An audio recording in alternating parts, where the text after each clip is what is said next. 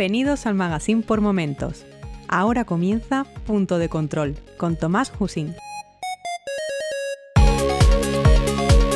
Saludos y bienvenidos al episodio 26 de Punto de Control, un podcast sobre videojuegos, fantasía y ciencia ficción con el fin de compartir mi afición a estos géneros de una manera lo más amena posible. Mi nombre es Tomás y en este episodio vamos a hablar de LucasArts, un estudio especializado en efectos de cine que no solo hará historia con sus efectos para Star Wars, sino también en películas como ET, Indiana Jones, Regreso al futuro o Los cazafantasmas. LucasArts es también parte de la historia de los videojuegos y una de esas compañías que, desde su irrupción en el año 1982, más trabajaron para diferenciarse de su competencia, desarrollando algunos de los juegos más increíbles de todos los tiempos, por innovación, por ideas y por franquicias, que tenía varias y todas muy buenas. Comenzamos.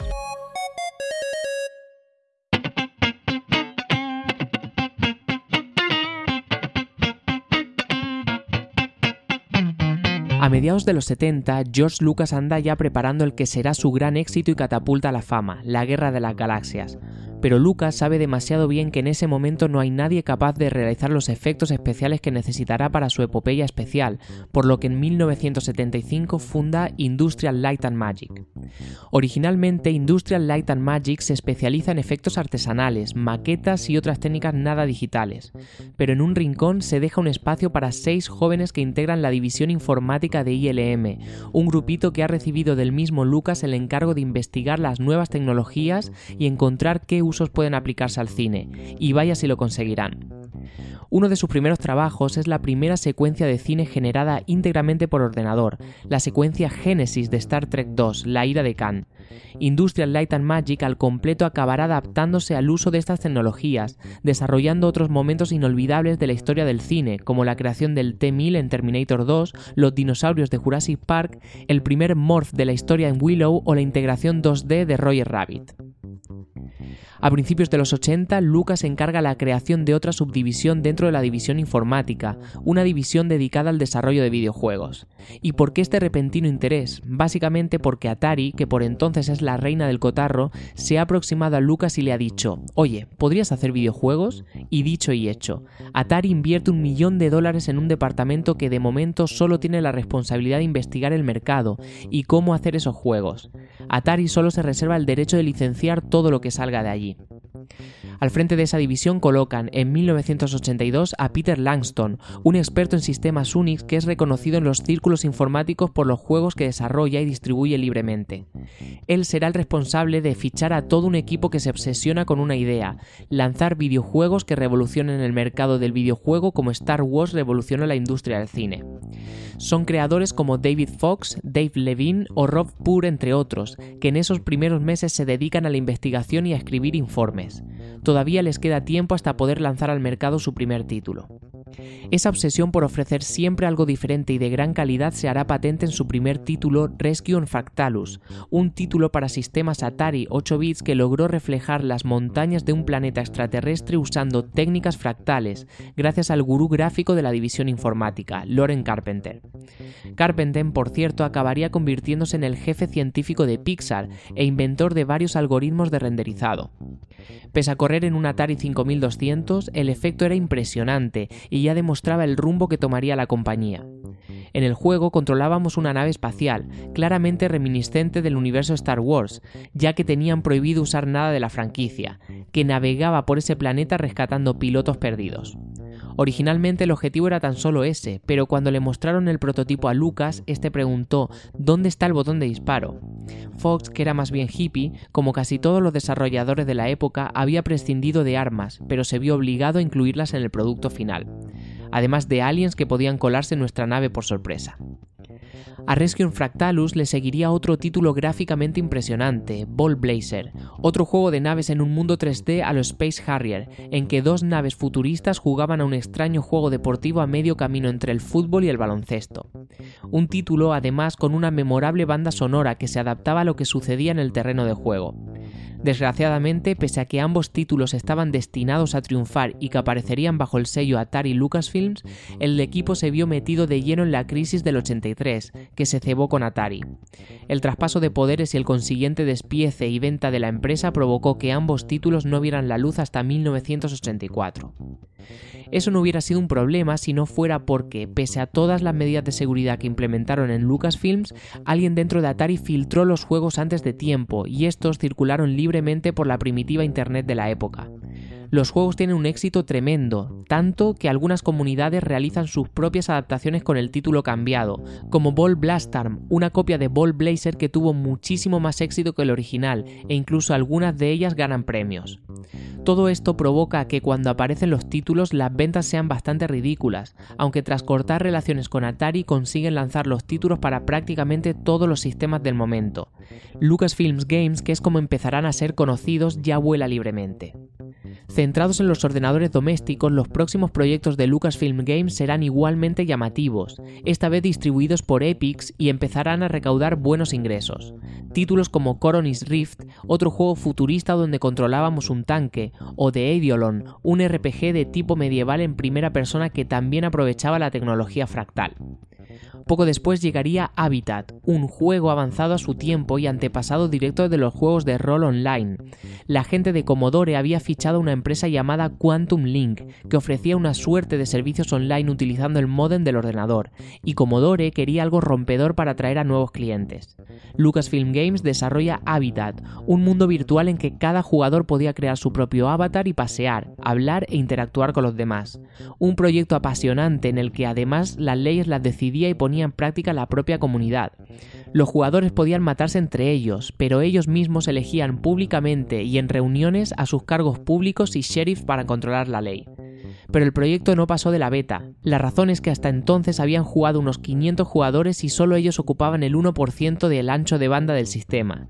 Si el juego se hacía público, los servidores simplemente no aguantarían. Al fin y al cabo, es el año 1988 y todavía le queda mucho camino a Internet y sus antepasados. El juego verá la luz, con muchas cosas quitadas con el nombre Club Caribbean y en 1989 lo comprará Fujitsu para su sistema FM Towns Party.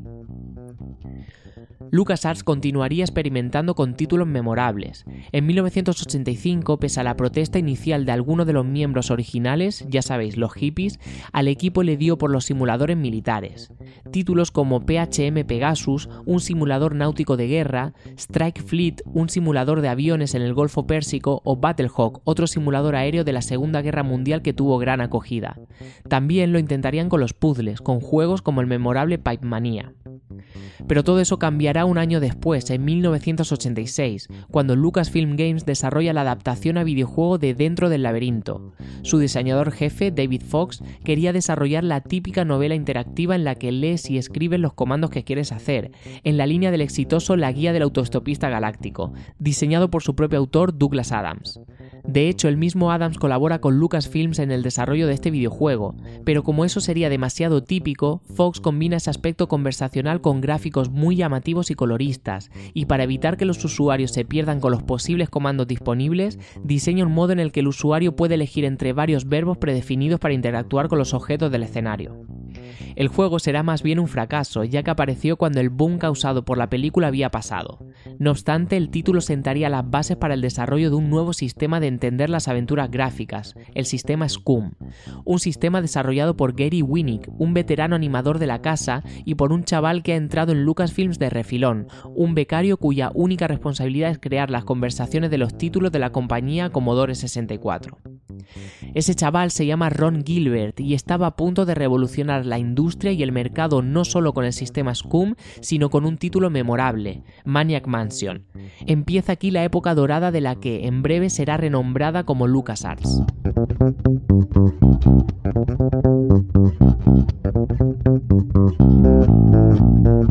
Gilbert es la viva imagen del friki de los 80, regordete, seguidor incondicional de Star Wars y gurú de los ordenadores, que lleva programando desde que es un adolescente.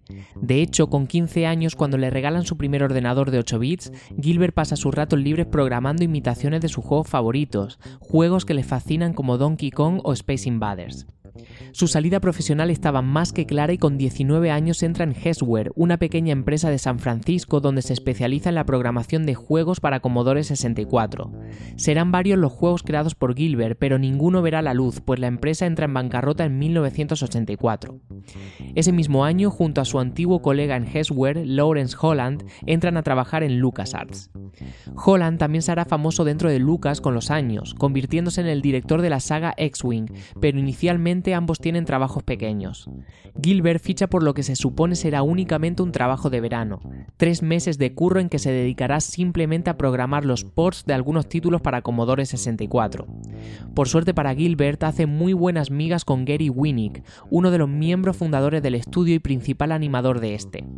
No solo comparten la pasión por los videojuegos, sino por las películas de terror de serie B, las típicas películas de adolescentes idiotas que van muriendo uno a uno en manos de los malos de la peli. Okay Aunque ninguno de los dos ha diseñado un juego desde cero, las largas charlas sobre películas de terror acaban desembocando en un proyecto para ridiculizar el género, un proyecto que inicialmente se encuentra con muchos obstáculos hasta que el manager de la compañía, Steve Arnold, decide darles un voto de confianza. Un voto de confianza mayúsculo, especialmente desde el momento en que los publishers de Lucasfilm Games, entre los que se encuentra Electronic Arts, han decidido que no van a financiar el proyecto, pues semejante producto sería imposible de vender. Este juego será el mítico Maniac Mansion. Inspirado en su amor por aventuras gráficas como King's Quest, Gilbert decide decantarse por este género, pero harto de las aventuras de la época que exigían al jugador escribir sus propios comandos, decide simplificar la fórmula con una filosofía de point and click y de pocos comandos. Esta base que probablemente habéis jugado en infinidad de juegos y que sentaría las bases del futuro de todo el género sería la base del conocido como sistema SCUM, un motor de creación de aventuras gráficas cuyo nombre lo dice todo, Script Creation Utility for Maniac Mansion, algo así como utilidad de creaciones de script para Maniac Mansion.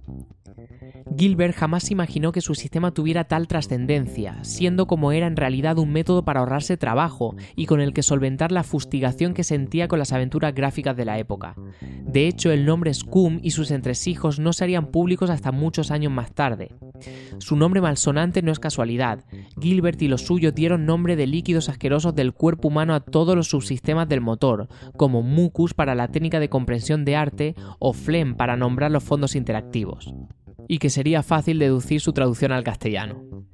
Pese a ser unos novatos en el diseño de videojuegos, las ideas de Gilbert y Winnick fueron revolucionarias para la época, no solo por el motor del juego, también por conceptos como una historia no lineal, finales alternativos según el desarrollo del juego o varios personajes seleccionables con distintas habilidades. Pero Gilbert tuvo que frenar con varias de sus ideas, no solo porque el juego fue ideado originalmente pensando en Commodore 64 como hardware principal, sino también porque los jefazos de Lucasfilm Games llegaron a amenazar con despedirles y seguía retrasando el lanzamiento del juego para añadirles cosas nuevas. Valieron la pena la espera y el riesgo que asumieron esos mismos jefes, financiando el juego de sus propios bolsillos. Maniac Mansion fue un bombazo en todas sus adaptaciones, viendo la luz incluso en PC, el primer título para esta plataforma de Lucasfilm. Fue tal el éxito que en 1990 Jaleco preparó una adaptación del juego para NES, una versión programada por Douglas Crockford, un gurú del JavaScript popular por crear el formato JSON, que para él supuso todo un vía crucis, pues tuvo que tratar directamente con Nintendo y su política de juegos familiares.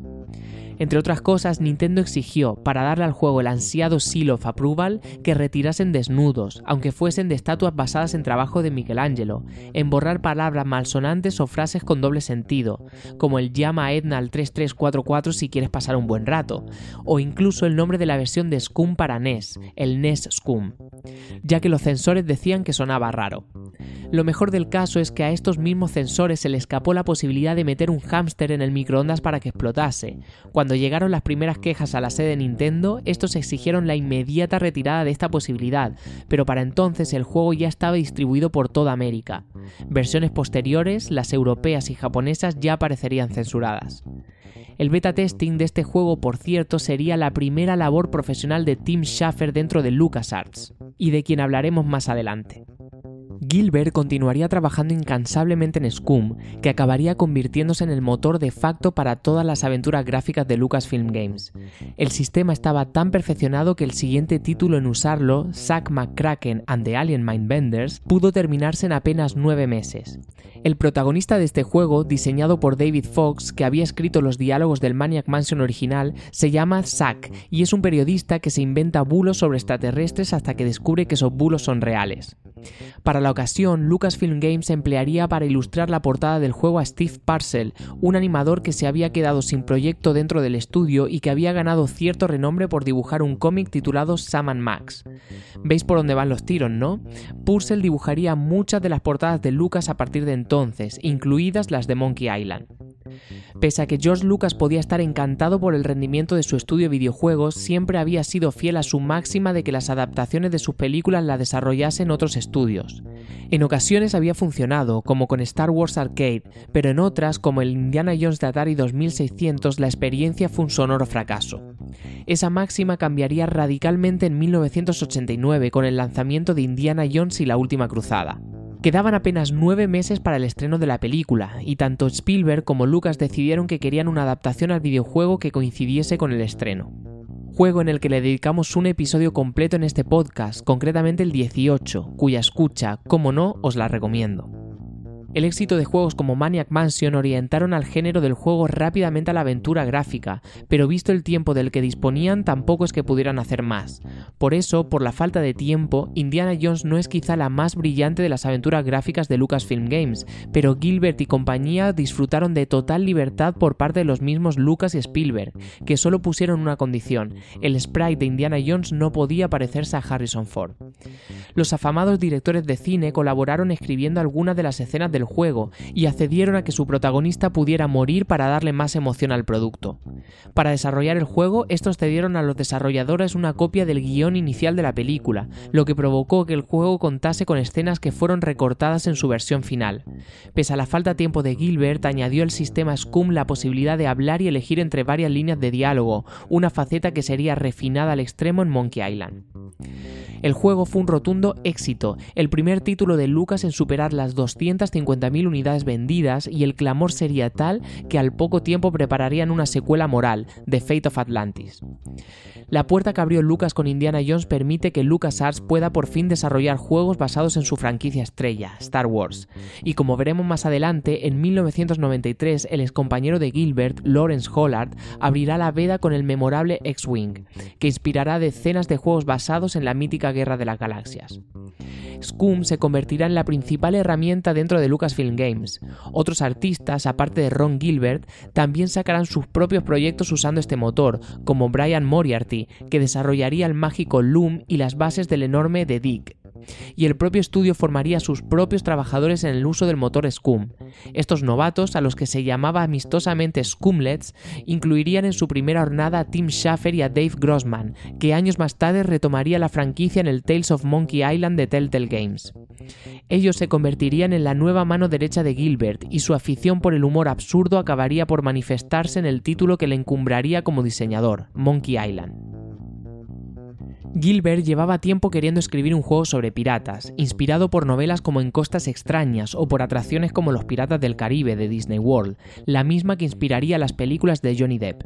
La historia ya la conocéis, la de Guy Bruce Threepwood, un pringadete cuya máxima aspiración en la vida era ser un gran pirata. Es como mínimo curioso, pese a la fama que ganaría el personaje, que para Gilbert, Guy Bruce era un personaje sin demasiada importancia. Gilbert había pensado originalmente en una historia con LeChuck y la gobernadora Marley, un título que iba a llamarse Motín en Monkey Island, en que no había rastro de Guy Bruce. La importancia del personaje es notable desde el momento en que nos enteramos, años más tarde, que su nombre original era simplemente Guy, cuya traducción significa tío, y que el dibujo de su sprite estaba guardado en un archivo .brush. El trío de Gilbert, Schaffer y Grossman dio pie a una aventura con momentos delirantes y también a una refinación aún más extrema del sistema Scum. La principal novedad sería la mítica batalla de insultos, para cuyas frases, como tú eres cola, yo pegamento, Gilbert y compañía contarían con la ayuda de Orson Scott Card, el escritor de novelas como El juego de Ender, que un día estaba de visita por el rancho Skywalker. Además, la admiración de Gilbert por Loom se traduciría en el cameo de uno de sus personajes dentro del juego y un número publicitario. Gilbert había potenciado desde los tiempos de Maniac Mansion el hacer guiños y referencias al universo propio del estudio, hasta el punto que la mayoría de esos personajes estaban basados en trabajadores de la propia Lucas. En Monkey Island 1 y 2, esa faceta fue multiplicada al extremo, ya que tan pronto acabó el desarrollo de la primera parte, Gilbert se embarcó en la segunda entrega, LeChuck Revenge, un título que estrenaría el famoso motor de sonido iMuse y que deja para la historia uno de los finales más retorcidos de la historia del videojuego. El plan original era continuar con una tercera entrega, pero en 1992 Gilbert abandonaba el LucasArts para fundar su propia compañía, Humongus Entertainment, un nombre sugerido por Tim Schafer, donde se especializará en aventuras gráficas para niños. Este siempre mantuvo que una tercera parte, que no tenía nada que ver con la posterior Curse of Monkey Island, hubiera dejado más claro ese final, pero nunca ha querido hablar del tema. La marcha de Gilbert fue, naturalmente, muy sonada para Lucasfilm Games, que ahora sí había sido renombrada como LucasArts, ya que era el creador del motor sobre el que funcionaban todos sus juegos de éxito. Pero en LucasArts quedaban todavía nombres de mucho talento, y serán los propios Schaffer y Grossman quienes perduraran el legado, estrenando en 1993 Day of the Tentacle, la segunda entrega de Maniac Mansion. Day of the Tentacle es la secuela oficial de Maniac Mansion, el primer título que desarrolló Gilbert para Scum 5 años atrás. Una secuela que recuperaba como protagonista a Bernard, el personaje más útil del primer juego, que a ambos diseñadores les encantaba por ese aire tan nerd. La historia, que estrenaba un estilo de humor muy surrealista, marca la unión Schaffer-Grossman. Seguía a Bernard y compañía en una aventura a través del tiempo para derrotar a un megalómano tentáculo púrpura. A Bernard la acompañaban Laverne y Howie, basados respectivamente en una exnovia de Grossman y en un pipa de Megadeth que conocía Schaffer. Originalmente ambos querían que el juego contase con varios personajes a elegir como la precuela, incluso se optó por rescatar de Maniac Mansion original a Razor, la punky del grupo, pero por presupuesto se optó por dejarlos en tres. El juego contó con la aprobación e incluso ayuda puntual de sus creadores originales, Gary Winnick y el mismísimo Gilbert. Un juego que sería el primero de LucasArts aprovechando el tirón del CD-ROM en tener diálogos grabados. La voz de la enfermera Edna la puso la hermana de Schaffer, pero el resto contó con actores profesionales. A la hora de buscar voz para Bernard, Grossman decía imaginarse una voz como la del personaje de Les Nessman en la serie WKRP Radio Cincinnati, con lo que sus productores ficharon al actor. Otras voces repetirían en futuros juegos, como la del Tentáculo Púrpura, futuro Murray en Monkey Island, o la del Dr. Fred, que acabaría siendo la del Conejo Max. Pese a contar con el respaldo de la crítica, el juego fue un fracaso inicial en ventas. Solo vendió unas 80.000 unidades, pero logró convertirse en un juego de culto, tanto que incluso se ganó una secuela no oficial desarrollada por un grupo de aficionados alemán. Eso no impediría que inmediatamente después empezase el desarrollo de la siguiente aventura gráfica. Para Day of the Tentacle, Grossman y Schaffer optaron por un estilo gráfico más cartoon, más caricaturista, auspiciado en gran parte por el principal artista de la compañía Steve Parcell. Parcel se hizo algo conocido en los 80 por haber creado una tira cómica de una pareja de detectives llamados Sam y Max, cuyos rostros había introducido deliberadamente a modo de cameo en muchos fondos de juegos, como Monkey Island. Parcel utilizaba sus personajes para las betas internas del motor Scum, y su tira cómica empezó a ser publicada en la revista oficial del estudio, lo que le permitió desarrollar su propio videojuego en 1993, Sam and Max Hit the Road, al que ayudarían veteranos del estudio y la que sería su futura mujer. El juego contaría con el apoyo completo del estudio que permitió a Parcel fichar a voces de renombre como la de Bill Farmer, doblador habitual de Disney. E hicieron bien porque, esta vez sí, el juego fue un éxito a partes iguales entre crítica y público, tanto que rápidamente empezaron los planes para una secuela. Hasta tres secuelas llegaron a prepararse, que acabarían siendo canceladas, la última de ellas en 2002. Según Parcel, LucasArts no quería invertir en una franquicia que oficialmente no era suya, pese a que el público pedía a gritos nuevas aventuras del dúo de detectives. No sería hasta 2006 con los episodios de Telltale Games en que Parcel junto a Grossman podrían rescatar a sus personajes. Algo muy similar sucedió con Indiana Jones. El éxito de The Fate of Atlantis dejó al público con ganas de más, y también se prepararon nuevas secuelas, todas ellas canceladas. The Iron Phoenix y más tarde Spare of Destiny iban a ser estas secuelas, que continuarían con la esencia de los originales, pero que fueron cancelados, pues Alemania empezaba a ser un mercado creciente y el estudio no quería tocar nada relacionado con los nazis, especialmente porque en uno de estos juegos Hitler seguía vivo y había montado su propio chiringuito en América del Sur. Aún así, se continuó trabajando en nuevas aventuras gráficas, como una tercera entrega de Monkey Island, que no tenía absolutamente nada que ver con lo que había planeado Gilbert en su día y que fue dirigido por los principales ayudantes de Schaffer por entonces, Jonathan Ackley y Larry Ahern.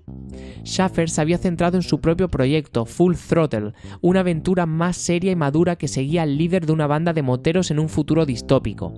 El juego, por cierto, iba a contar con una escena en que el protagonista tenía una serie de alucinaciones por probar el peyote, escena que fue eliminada a última hora y que serviría de base para el futuro Psychonauts.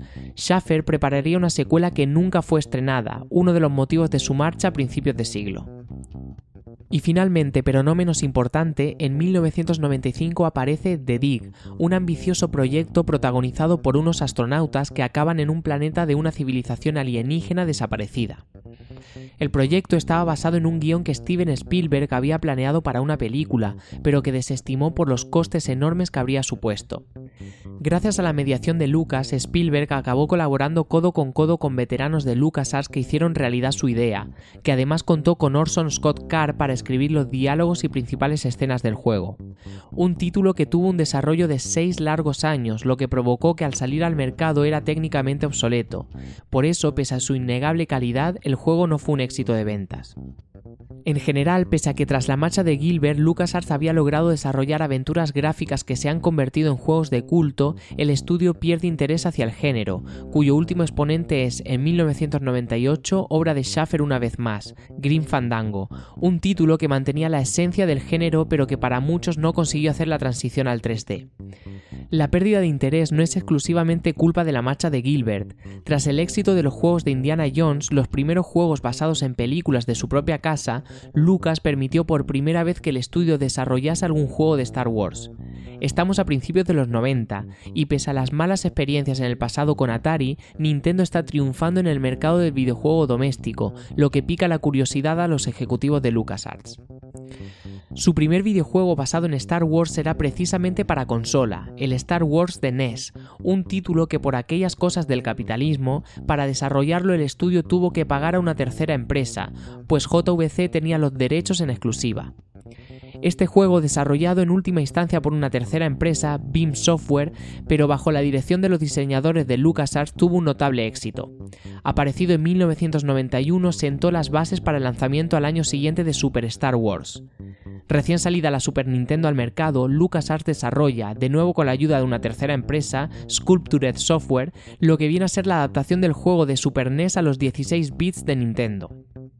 El título fue un clamoroso éxito, no solo por poder controlar a varios personajes siguiendo la acción de la película, sino por el uso del modo 7 en las pantallas de Land Speeder y una última fase final en el que controlábamos una X-Wing. Las secuelas no se hicieron de rogar, con más personajes, mejores gráficos e incluso momentos y habilidades inéditas en las películas.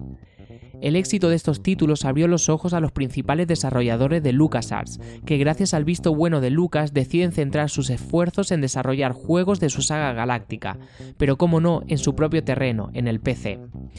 Uno de los primeros llegaría muy pronto, ese mismo año 1993, Rebel Assault o Asalto Rebelde, un título que en plena vorágine del CD-ROM y el Full Motion Video incorporaba esos aspectos en su desarrollo. Pero su origen no podía ser más dispar, originalmente un título desarrollado por Psygnosis llamado Planet Side. Fujitsu, sí, la de los aires acondicionados, quería sacarlo en su consola en Japón, la FM Towns Marty.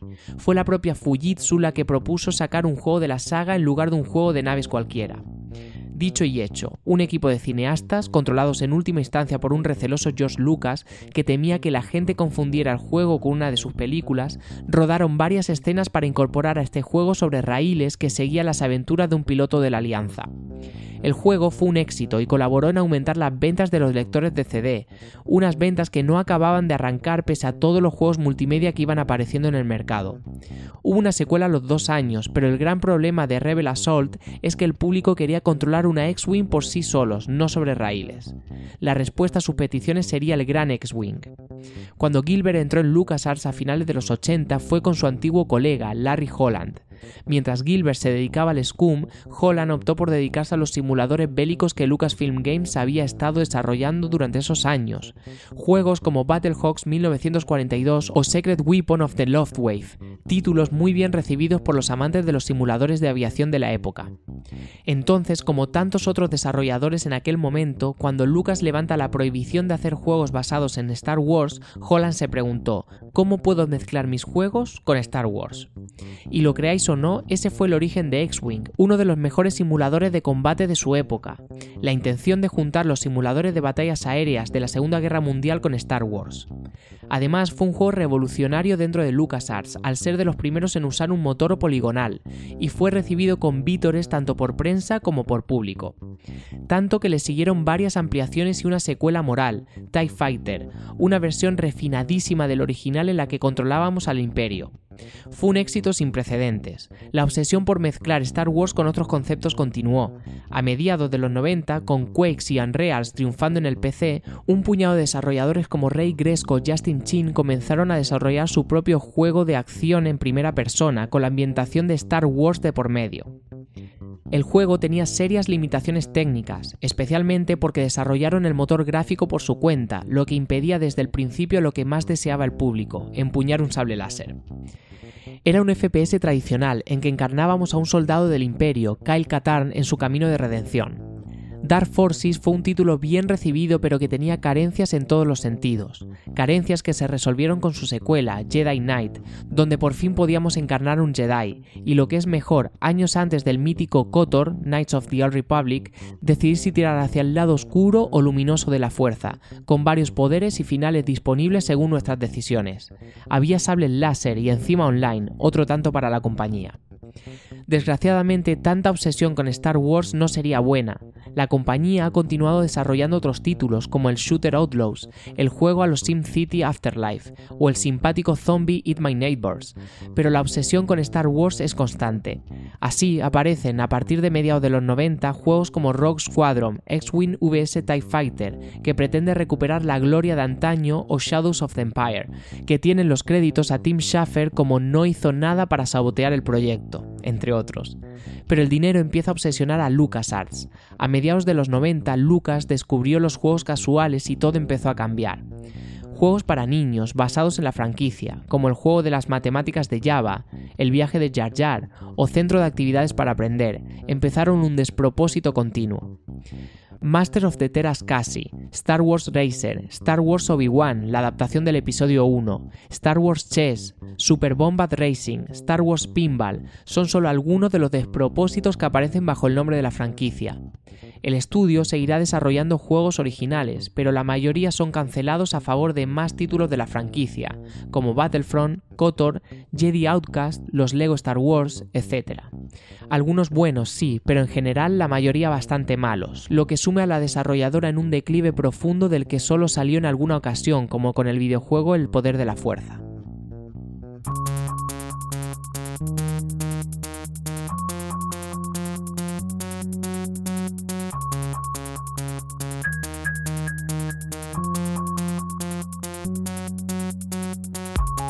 Visto lo visto, uno puede entender por qué originalmente George Lucas prohibió que sus desarrolladores tocasen su franquicia.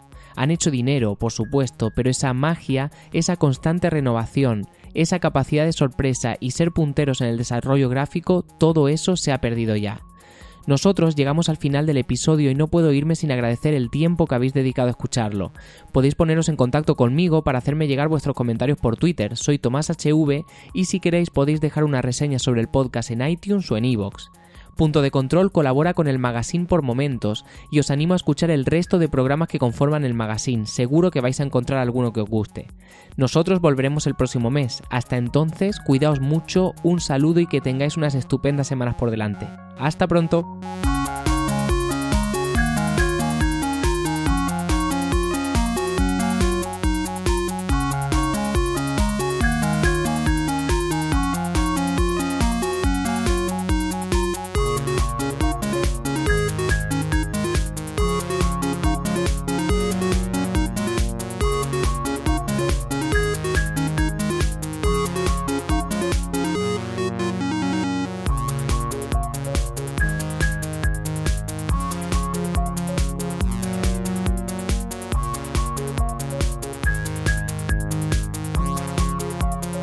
Si te gusta este programa y lo escuchas desde la plataforma o la aplicación de iVoox, te pedimos que le des al botón me gusta que acompaña este audio. Si lo haces desde otra plataforma y también quieres, puedes hacerlo buscándonos en iVoox.com.